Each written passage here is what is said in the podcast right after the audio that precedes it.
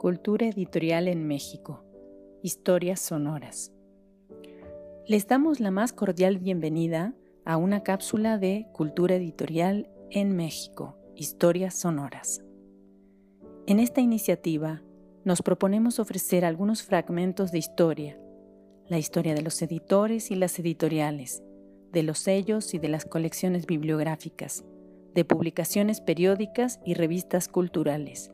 En una palabra, las historias de los agentes y proyectos culturales que han permitido el surgimiento, consolidación y construcción de la edición en México. En esta ocasión hablaremos de José María Heredia, editor, tipógrafo e impresor en México. Investigación y texto por Alejandro González Acosta. Lectura del texto a cargo de Verónica Juárez Gutiérrez. En las propias palabras de José María Heredia en 1832. El torbellino revolucionario me ha hecho recorrer en poco tiempo una vasta carrera y con más o menos fortuna he sido abogado, soldado, viajero, profesor de lenguas, diplomático, periodista, magistrado, historiador y poeta a los 25 años.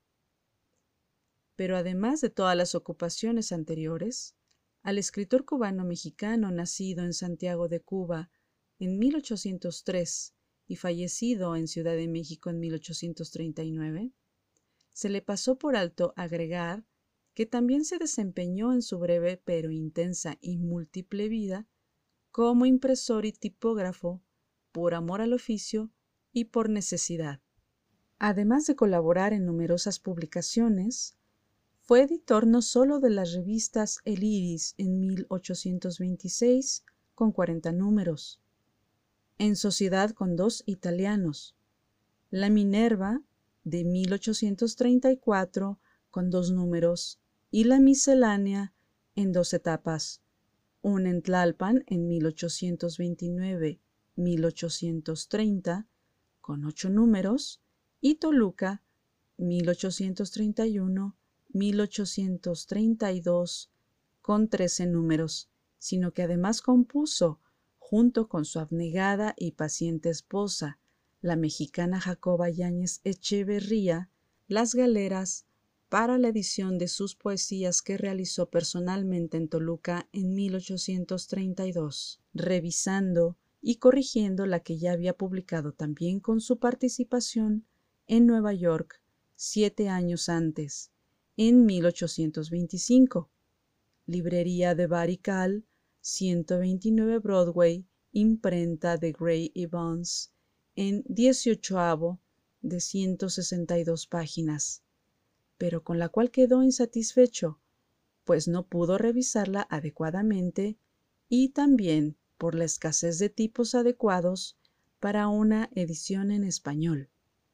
Esta edición toluquense de 1832, en la imprenta del gobierno del estado a cargo del ciudadano Juan Matute González, quien antes había estado en Tlalpan, constaba de dos tomos, de 132 y 180 páginas respectivamente.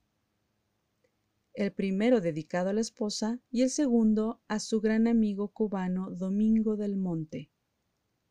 Como detalle interesante para sortear la censura española, Heredia suprimió el último pliego del segundo tomo, donde aparecían sus poemas patrióticos, en 145 ejemplares que enviaría a La Habana, y los sustituyó por otros dos poemas más inocuos.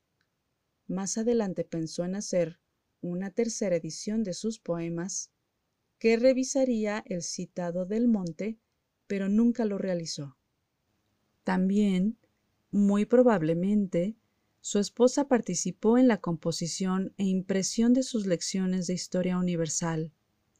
En Toluca, en imprenta del gobierno, en 1834 con cuatro tomos.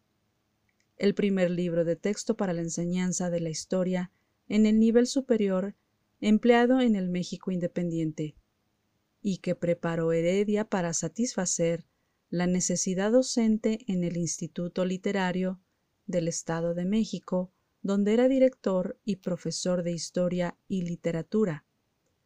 A partir de la obra de Alexander Fraser Tytler, 1747-1813.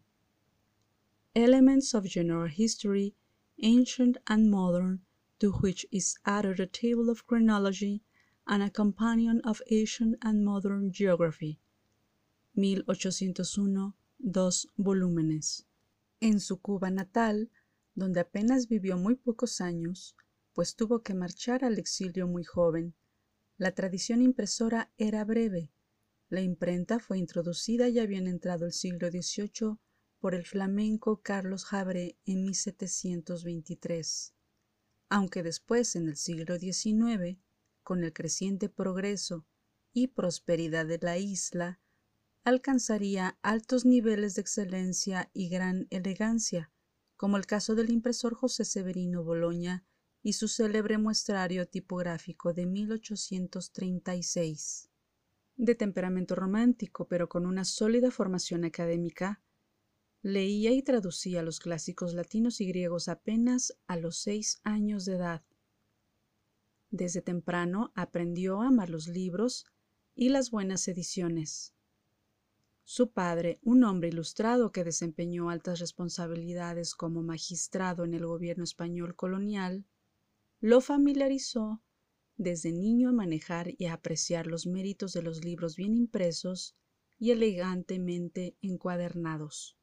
Cuando la capital del recién creado Estado de México se encontraba aún en San Agustín de las Cuevas o Tlalpan, según se escribía entonces como tributo a la incipiente mexicanidad, Heredia fue nombrado juez de la localidad, miembro de su Congreso y también director del Instituto Literario, creado por Lorenzo de Zavala en 1828, que después sería el embrión de la actual Universidad Autónoma del Estado de México, hoy en Toluca, hacia donde fue desplazada finalmente esa entidad.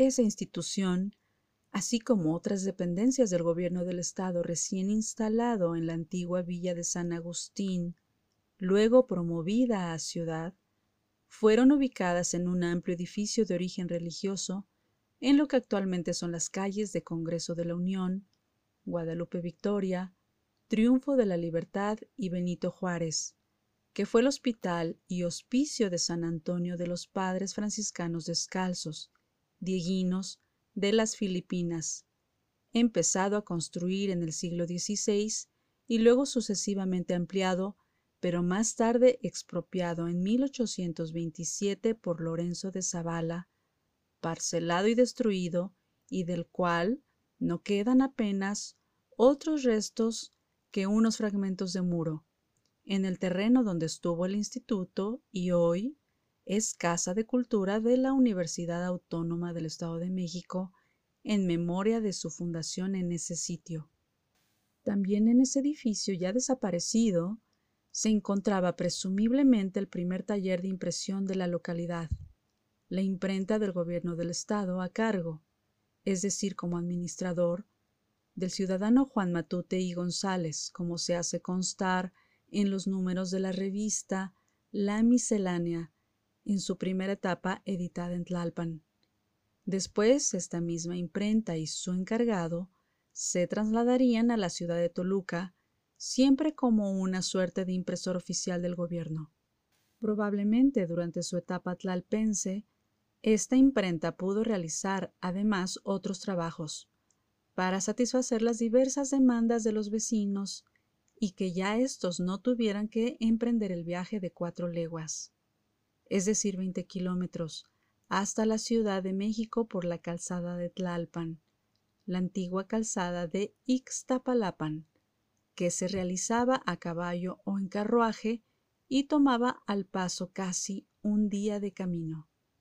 Las impresiones realizadas por esta imprenta eran muy sobrias, sin adornos, grabados, viñetas ni florilegios, pues era un establecimiento nuevo y que seguramente utilizó prensas provenientes de otras imprentas anteriores, quizá traídas de la Ciudad de México o de Texcoco, pues fue durante unos meses la primera capital foránea del Estado de México antes de ser trasladada a Tlalpan y finalmente a Toluca. Era una sencilla imprenta de provincias que procuraba hacer impresiones decorosas y limpias para satisfacer las necesidades del gobierno y otros posibles clientes, pero ya era un símbolo civilizatorio y de progreso. Creo que por no contar con personal suficientemente calificado y también por ahorrar de sus escasos ingresos de probo funcionario, Heredia asumió colaborar como operario gráfico junto con su esposa en algunas obras, especialmente en la edición de sus poesías en Toluca, como se lo comenta en carta a un amigo, y aprovechar así la oportunidad para enmendar las erratas y fallas de la anterior edición neoyorquina. Debe considerarse además que como un buen coleccionista de libros, Heredia sabía apreciar los requisitos de una buena impresión y una adecuada composición tipográfica. El único libro de su biblioteca personal plenamente identificado, porque aparece en la lista que redactó de su puño y letra en 1833 y que sobrevivió hasta nuestros días, es un pequeño volumen de 44 por 72 milímetros con las obras completas Ópera Omnia del poeta latino Quinto Horacio Flaco, en una edición en miniatura realizada por Didot en París en 1828, con 229 páginas. Seguramente resultó muy apreciado por Heredia y era ya, en su época, un objeto precioso y costoso.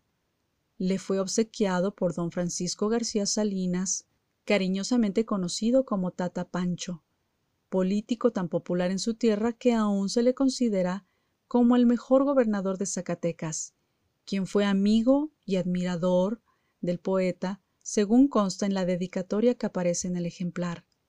García Salinas fue además uno de los suscriptores de varias obras que realizó Heredia en México. Agradecemos a los investigadores y profesionales del mundo del libro y la edición por el apoyo en la elaboración de contenidos.